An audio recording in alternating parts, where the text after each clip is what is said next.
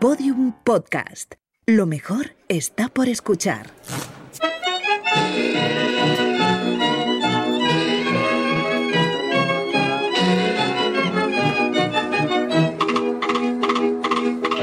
Hola campaneras, espero que estéis bien cuidándoos y cuidando. Yo soy Lidia García y ojalá hoy os apetezca un poco de golferío, porque vamos a visitar los antros más antros y a rememorar las noches más sórdidas y bellas de una época en la que todo parecía posible. El episodio de hoy viene cargadito de sexo, drogas y... ¿Cuple? Vamos a ello.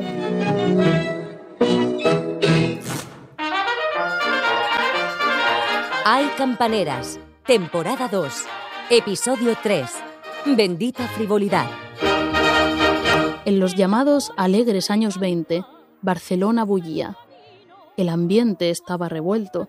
La tensión entre los grandes patronos industriales y los trabajadores no paraba de crecer. Los movimientos obreros cada vez tenían más fuerza y algunos empresarios estaban dispuestos a todo para impedirlo se contrataban pistoleros para acabar con los líderes obreros más activos y los asesinatos eran el pan de cada día. Los obreros, además, también tenían que tener cuidado con la policía, que acribillaba a tiros a cualquier sindicalista con la excusa de que había intentado huir estando bajo custodia. Los trabajadores, cada vez más organizados, respondían atentando contra policías, empresarios y políticos. Era una verdadera guerra.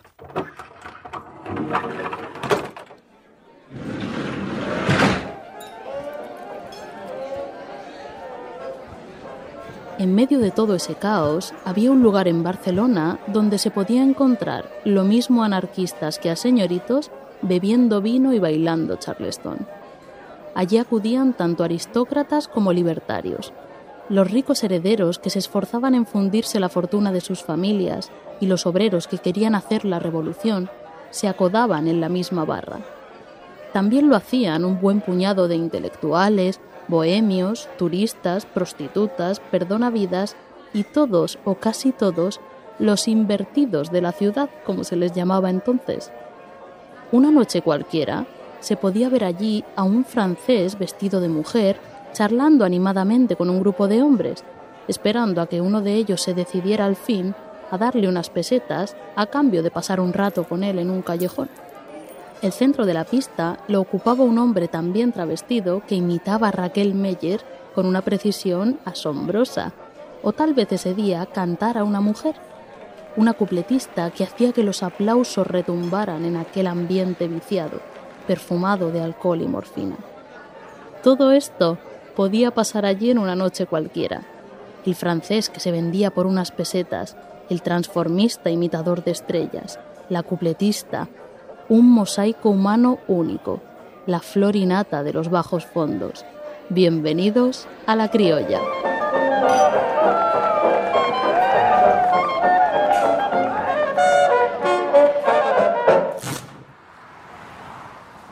Vamos a entrar en el barrio chino. No sabemos si saldremos de él. Aquí se mezclan el obrero y el chorizo, la lavandera y la cabaretera.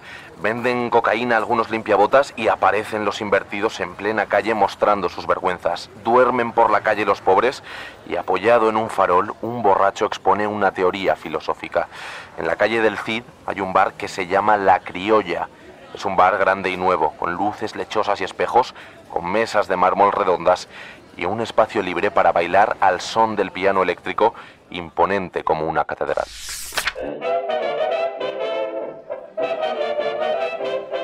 La criolla, en el número 10 de la calle del Cid, era un oasis en medio de la miseria. En el edificio contiguo, pared con pared, había lo que entonces se llamaba una casa de dormir, un lugar atestado de pulgas donde pasaban la noche a cambio de unos céntimos quienes no podían pagar ni la pensión más cochambrosa. Justo encima del propio cabaret, en unos pocos metros, vivían hacinadas hasta dos o tres familias. La pobreza se palpaba en cada esquina, pero eso no impedía que acudieran allí cada día muchos señoritos en busca de nuevas experiencias. La criolla era el lugar ideal para eso. En una deslumbrante barra de zinc de 12 metros, que fue toda una novedad en su día, se servían todo tipo de bebidas, siendo la absenta la más popular.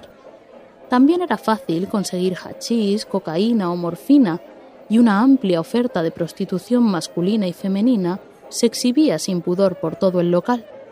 También, allí mismo, se alquilaban cuartos por horas a un módico precio. El cabaret estaba ubicado en una antigua fábrica de tejidos. Se había puesto mucho esmero en la decoración, conservando las columnas con forma de palmeras del edificio. También había unos impresionantes juegos de agua que había diseñado el mismo arquitecto responsable de la fuente mágica de Montjuic. Sin embargo, la gran atracción de la criolla eran sus espectáculos. Los de travestismo eran los más frecuentes, pero no eran los únicos. Allí bailó Carmen Amaya antes de convertirse en la gran estrella que fue, y allí cantaron multitud de cupletistas. Una de ellas brillaba con luz propia pese a que ya no era tan joven cuando actuaba allí. Era una mujer morena, algo menuda, con una voz limpia y una gracia singular. Se llamaba Pepita Ramos, pero todos la conocían como la Goyita.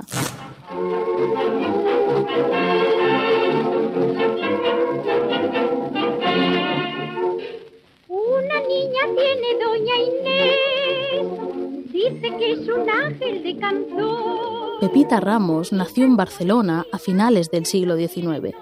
Era hija de padres inmigrantes, su padre era argentino y su madre valenciana. La música siempre estuvo presente en su vida. Nació en pleno paralelo, la calle donde se concentraban todos los templos de la música frívola de la ciudad. Además, su madre, Conchita Ramos, era cantante de zarzuela. La chiquilla comenzó a cantar muy pronto lo hizo de manera profesional por primera vez en el Eden Concert, en el mismo local en el que asesinaron, como ya os conté en el primer episodio, a Teresita Conesa. Pepita se presentó primero con su nombre, pero cuando llegaron noticias del tremendo éxito de Aurora La Goya, decidió adoptar el sobrenombre de La Goyita. Lo malo fue que a alguien más se le ocurrió esta misma idea, en 1913, cuando la Goyita llevaba ya un año empleando este nombre artístico, otra cupletista de Sevilla empezó también a usarlo. A Pepita esto no le hizo ninguna gracia. Incluso escribió una carta a un periódico para aclarar que ella era única e irrepetible. Muy señor mío, en el número 113 del periódico, de su acertada dirección, se inserta una noticia relativa al debut de un artista que se denomina La Goyita. Como desde que me dedico al arte de las varietés me llamo La Goyita, agradecería de su amabilidad hiciera público que Pepita Ramos, La Goyita, no ha trabajado en el Café Novedades de Sevilla. Aclaración que sirva para que no confundan a la una con la otra. Cuando escribió esta carta, el éxito de Pepita ya había traspasado Barcelona. De hecho, en ese momento estaba actuando en la ciudad valenciana de Xátiva, donde tuvo un gran triunfo. El cartel de No hay billetes se ha visto constantemente en la taquilla y la noche de su despedida el distinguido público prodigó a la incomparable artista una estruendosa ovación, obligándola a salir repetidas veces al palco escénico. El triunfo alcanzado es superior al de todas las artistas de su género que aquí han actuado. La Goyita actuó también con éxito en ciudades como Cartagena, Castellón, Bilbao o A Coruña, no tanto en Madrid, donde su arte no acabó de calar del todo. De todas maneras, en Barcelona la echaban de menos, tanto que su partida dio pie a muchos rumores que incluso los periódicos se encargaron de desmentir. La Goyita no se ha fugado. No es cierto que la bella y simpática artista de varietés se hubiese fugado de Barcelona como se ha dicho. Salió a excursión artística a Palma de Mallorca, a donde fue ventajosamente contratada. Tampoco es raro que se especulara con una posible huida. Era muy frecuente que las cupletistas desaparecieran de un día para otro, a veces se fugaban con cualquier chulillo, otras se iban del brazo de un empresario o hasta de un príncipe extranjero. El caso de Anita Delgado había sido famosísimo a principios del siglo XX. Me detengo un segundo en este retrosalseo porque es de traca. Anita Delgado era una bailarina malagueña que había emigrado a Madrid en busca de un futuro mejor. Allí actuaba en un tablao en la Plaza del Carmen. Era la época en la que Alfonso XIII se iba a casar con Victoria Eugenia, y con motivo de la boda habían llegado a Madrid dirigentes de medio mundo. Entre ellos estaba el Marajá de Capurtala. Este príncipe indio acudió una noche al tablao donde bailaba Anita y se quedó prendado nada más verla. Sin embargo, ella le rechazó. Alfonso XIII y Victoria Eugenia se dieron el sí quiero, pero cuando los recién casados desfilaban camino del Palacio Real, un anarquista atentó contra ellos lanzándoles una bomba camuflada en un ramo de flores.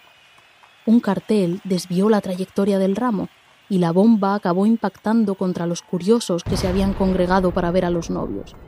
Murieron más de 20 personas y la recién casada, la nueva reina, acabó presentándose ante los invitados al convite con el vestido manchado de sangre.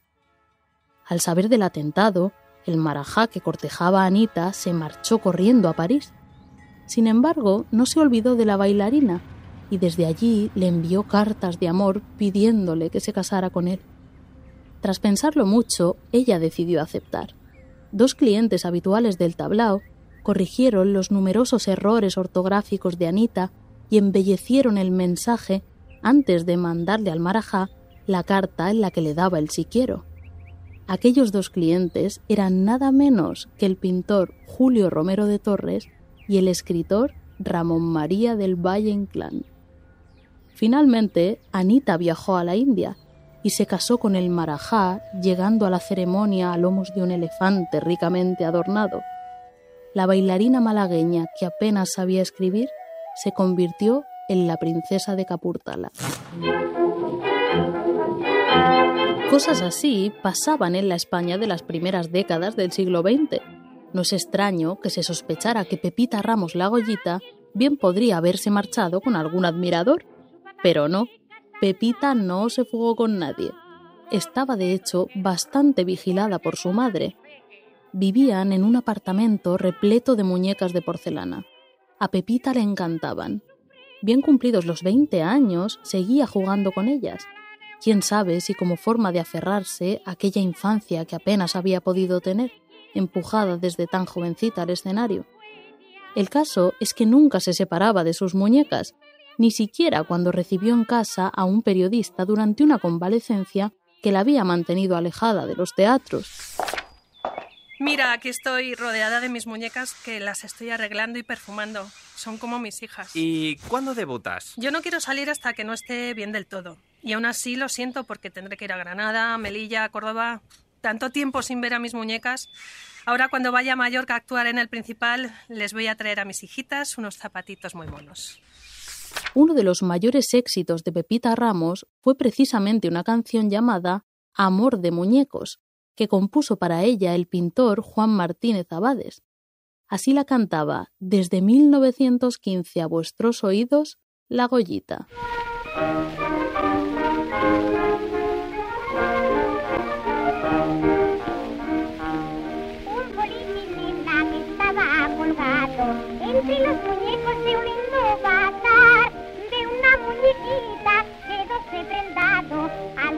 Novia con ramos de azar.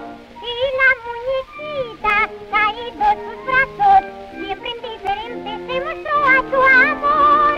Y el bolígrafo contempla delante aquellas mejillas de rojo color. A lo largo de su carrera, Pepita cantaría multitud de cuplés algunos eran más bien pícaros, pero otros, como este amor de muñecos, tenían una temática sentimental.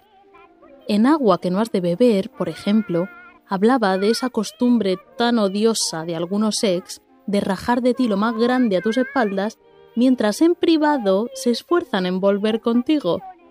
Hasta tenía que recurrir a la metáfora acuática para decirle por enésima vez al prenda que mira que ya está. Entonces le rogaba no te ocupes de mí, no he de ser para ti, no te canses, déjame ya. Agua que no has de beber, déjala correr, déjala, déjala. También su música se empapó de los nuevos ritmos que venían de Estados Unidos. Del repertorio de la Goyita nos va a hablar Javier Barreiro, catedrático en literatura española y experto en música popular del siglo XX enorme, es enorme eh, a disco, en disco, pues no sé exactamente los discos grabó, pero probablemente superarían los 50 y luego pues cantó muchísimas más, ¿no? Eh, en los cancioneros populares de la época, las numerosísimas colecciones de cancioneros que, que ahora se encuentran ya con dificultad, pero que entonces eran como los romances de ciego, algo que se decía baratísimo, eh, muchas veces ambulantemente en las puertas de los cines y teatros y demás, pues figuran muchas creaciones de la, de la Goyita. Eh, no siempre cuando ponen un sitio creación es verdad, sí que es verdad en las partituras, también hay un montón de partituras de la Goyita, yo colecciono partituras y te dice de la OIT, entonces hay que suponer que como las partituras pertenecen al maestro que los ha compuesto, pues que, que, allí está precisamente la, la, la, completista a la que pertenece la canción. Ella, ella fue una especie de, de, símbolo, uno de, uno de los muchos símbolos de modernidad, una de las eh, cancionistas, completistas más conectadas con los ritmos que venían del exterior, el fox, el sabrestón, eh, el black bottom, bueno, entonces no es que se especializara en eso porque le daba un poco a todo, como le daba también a las canciones más cantizas, es mi, es mi chulo y demás. Entonces eso puedo decir del repertorio, que es un repertorio variado, pero con cierta inclinación a los ritmos modernos porque le iba bien a su voz, que era, que era estrecha, que, era fina y, y, a su carácter, que era un carácter, pues digamos, movido, ¿no? De, chica, de, chica moderna y chica inquieta. Como os conté al principio, cuando cantaba en la criolla, la Goyita ya no era tan joven, al menos para los estándares de la época. Tenía bien cumplidos los 30. Ya sabemos que a esta edad, pues estamos hechas unas criaturitas en la mismísima flor de la vida, pero para una cupletista de entonces ya era síntoma de veteranía. En la criolla, la Goyita cantaba todos sus éxitos para un público de ladronzuelos, escritores y mariquitas varios que la adoraban. El más cercano a ella y la gran estrella travesti de la criolla era Bertini. Cuando Bertini se ponía las pestañas postizas, se subía a los tacones y empuñaba un abanico, era difícil distinguirlo de cualquier otra cupletista. El anarquista Adolfo Bueso dejó escrito en sus memorias que Bertini en sus mejores tiempos llegó a hacer dudar de si era hembra o macho. Su especialidad eran las imitaciones de Raquel Meyer y de Conchita Piquer. Las bordaba. Bertini era el más famoso de los transformistas de la criolla, pero no era el único. Al cabaret acudían muchos, entre ellos Flor de Otoño, un joven bellísimo de una familia acomodada que, cuenta la leyenda, acabó implicado en un atentado anarquista. De hecho, acudían tantos que incluso llegó a celebrarse un concurso de belleza entre ellos. Se llamó Miss Barrio Chino. ¿Recordáis aquel francés vestido de mujer que buscaba clientes en una esquina del local? Por aquel entonces pasaba desapercibido entre la marabunta de pobres diablos que transitaban la criolla, pero estaba lejos de ser cualquiera. Era el escritor Jean Genet, el autor de la novela Querelle de Brest, esa famosa historia de marineros escasamente heterosexuales que después llevaría al cine Fassbinder. En los años 20, Jean Genet vivía en Barcelona en la más absoluta miseria. Mendigaba, robaba y se prostituía por las calles de lo que hoy es el Raval. En su libro Diario del Ladrón cuenta cómo un día conoció a un hombre serbio bellísimo y se enamoró perdidamente de él se llamaba Estilitano y era un desertor de la legión al que le faltaba un brazo. Fue él quien le animó a prostituirse en la criolla. Era alto, fuerte y hermoso. Lo conocí en Barcelona. Vivía entre los mendigos, los ladrones, los maricas y las furcias. Era feliz teniéndome bajo sus órdenes y me presentaba a sus amigos como su brazo derecho. Cuando le entregué las pesetas que había ganado con algunos hombres de los meaderos, decidió que yo iba a trabajar en la criolla. ¿Te gustaría que me vistiera de mujer? murmuré. No merece la pena, dijo. Ya te las apañarás para conseguir hombres. Por desgracia, el patrón de la criolla exigía que apareciese vestido de señorita. El patrón de la criolla se llamaba Pepe y no era el dueño, sino el encargado. Era un verdadero matón que guardaba una estaca enorme detrás de la barra para estampársela en las costillas a cualquiera que armara bulla en el local. También era confidente de la policía y después de muchos años trabajando en la criolla, fundó el mítico club Barcelona de Noche. Tan solo un mes después de hacerlo, apareció asesinado en extrañas circunstancias. El crimen nunca se aclaró. Mientras trabajó en la criolla, Pepe obligaba a quienes ejercían la prostitución masculina a vestirse de mujer para ser fácilmente reconocibles. Jean Genet obedeció y vestido de señorita levantaba marineros, obreros y aristócratas calaveras. No era el único extranjero que frecuentaba el cabaret. De hecho, la criolla era tan famosa que hasta una organización tan respetable como la Sociedad de Atracción de Forasteros recomendaba a los viajeros que la visitaran. Incluso esta institución encargada de fomentar el incipiente turismo consideraba que aquello era digno de ver.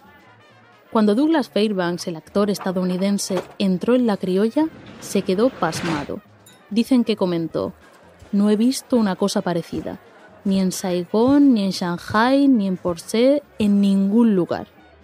Menos debió de sorprenderse la que tal vez sea la celebrity más internacional que visitó el cabaret, Josephine Baker. No tenía que ser fácil escandalizar a esta cantante, bailarina y actriz estadounidense que pasó de ser una niña pobre de Missouri a una de las mujeres más exitosas del mundo. Josephine Baker conquistó Francia con sus danzas y también allí se unió a la resistencia contra los nazis. Esto le ha valido ser la primera mujer afrodescendiente en ingresar en el Panteón de París junto a las figuras más destacadas de la historia de Francia. Pero todavía faltaba mucho para eso. En 1930, cuando Josephine visitó España por primera vez y pasó por la criolla para pegarse una buena juerga, su mayor enemigo era el revuelo puritano que causaba su espectáculo. En su baile más famoso llevaba puesto tan solo un cinturón de plátanos y en lugares como Pamplona hasta se organizaron protestas y misas en su contra. Pese a todo, triunfó a lo grande en Madrid y causó sensación en su visita a Barcelona. Está por fin entre nosotros Josephine Baker, atrevida y alegre, cascabel encantador caído de pronto entre nuestras buenas letanías castellanas. Josephine Baker tira de las barbas a todo, a los buenos señores, a la seriedad, a los bailes solemnes sujetos a la norma, su danza es vida, estremecimiento, libertad. Además de la Baker, muchas estrellas patrias acudían a la criolla. La creme de la creme de la vanguardia iba allí a bailar charleston y escuchar couplé. Sobre todo iban aquellos intelectuales y artistas que no encajaban en la norma heterosexual. Carmen Tórtola Valencia era como Baker una bailarina de éxito, también era, como ella, bisexual. Triunfó en medio mundo con su danza libre y transgresora. Era vegetariana y budista. Entre sus amigos estaban la marquesa Gloria Laguna, que no era nada discreta y se esforzaba poco en ocultar su lesbianismo. En 1909 protagonizó un escándalo tremendo en el Teatro de la Zarzuela de Madrid cuando el público creyó ver que la cantante que estaba actuando en ese momento le hacía gestos insinuantes a la marquesa. Las echaron a las dos entre gritos e insultos. Casualmente, esa noche hubo un terrible incendio que arrasó con el teatro, y muchos las culparon a ellas por haber dejado el aire lleno de pecado. Tórtola y Gloria eran amigas también de los dandis más escandalosamente amanerados del panorama intelectual de la época, entre ellos estaban el pintor Pepito Zamora, el escritor Antonio de Hoyos y nuestro ya conocido Alvarito Retana. En el episodio anterior contamos que fue Retana quien le puso el apodo a la Goya, el mismo Alvarito que confesaba en su testamento haber cometido únicamente pecados de alcoba, pero siempre de acuerdo con la parte beligerante que invariablemente le solicitaba una repetición. Pepito Zamora y Antonio de Hoyos eran tan provocadores y desvergonzados como él. El grupo de amigos no tenía desperdicio. Cuando pasaban por Barcelona, nunca dejaban de visitar la criolla. Allí estaban en su salsa, deleitándose con el arte travesti de Bertini y los cuplés de la Goyita. Pepita Ramos recordaba sus éxitos cada noche en la criolla, pero también estrenaba nuevas canciones en las que ponía voz y guasa a la actualidad. Habían pasado los locos años 20 y la década de los 30 comenzaba con la marcha de Alfonso XIII y la llegada de la República. La Goyita incluso dedicó un tema al político Manuel Azaña. Así lo cantaba en 1932. Es mi Manuel republicano como hay pocos, y con los hombres que hoy gobiernan ándalo, porque dicen que solo ellos con su hazaña nos trajeron la república en España.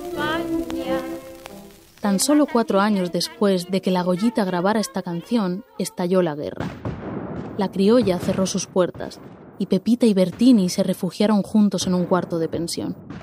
Desde allí oían, aterrados, los aviones fascistas sobrevolar Barcelona. Los sublevados cada vez estaban más cerca. En 1938, la ciudad fue bombardeada sin piedad. Una de aquellas bombas impactó de lleno en la calle del Cid, en el corazón mismo de los bajos fondos. Aquel centro del vicio, la libertad, la miseria y la alegría que había sido el cabaret La Criolla quedó reducido a cenizas. Desapareció para siempre.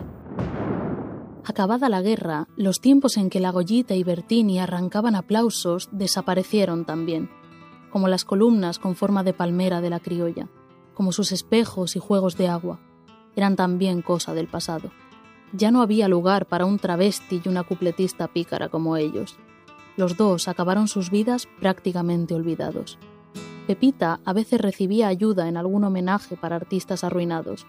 Siendo ya anciana, le gustaba pasear por el barrio recordando sus días de gloria. Murió en 1970 en el Hospital de San Pablo. Tenía 80 años y pocos se acordaban de ella. Hacía mucho que habían pasado los días de la bendita frivolidad. Pepita Ramos la Goyita embelesó con su arte en teatros y cabarets. Fue aplaudida por lo mejorcito y lo peorcito, que a veces son una misma cosa. De sus días en la criolla queda la invitación a imaginar aquellas noches donde todo era posible y la provocación era ley. Los amigos cercanos de Álvaro Retana eran tal vez los más escandalosos de entre la crema de la intelectualidad homosexual que visitaba el local, pero no eran los únicos. Un poeta algo menos bullanguero también asistía al cabaret cuando iba a Barcelona. Le gustaba la música, la fiesta y la alegría soberana de aquella casa. Se llamaba Federico García Lorca. Su gran amiga, la bailaora y cupletista Encarnación López, la argentinita, también disfrutó de alguna noche en aquel legendario cabaret. Lorca adoraba a Encarnación, a su querida comadre que acabaría triunfando en medio mundo, lejos, muy lejos, de una España ya imposible. Pero de eso hablaremos en el próximo episodio. Mientras tanto, hermosuras mías, cuidaos y cuidad.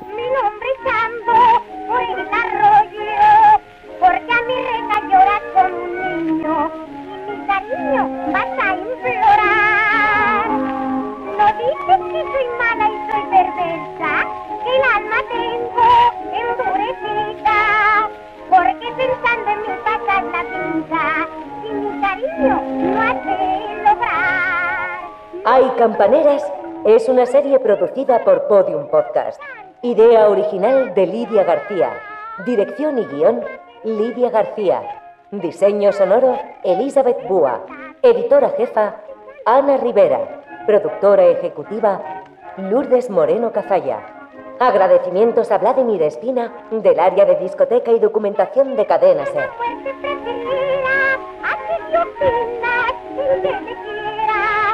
No ves que es imposible ni un momento con tal tormento poder vivir.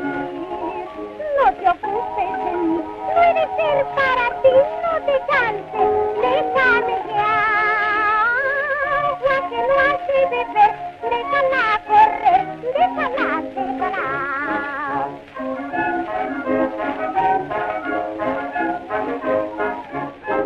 Todos los episodios y contenidos adicionales en podiumpodcast.com. También puedes escucharnos en nuestras aplicaciones disponibles para iOS y Android, y en todos los agregadores de audio.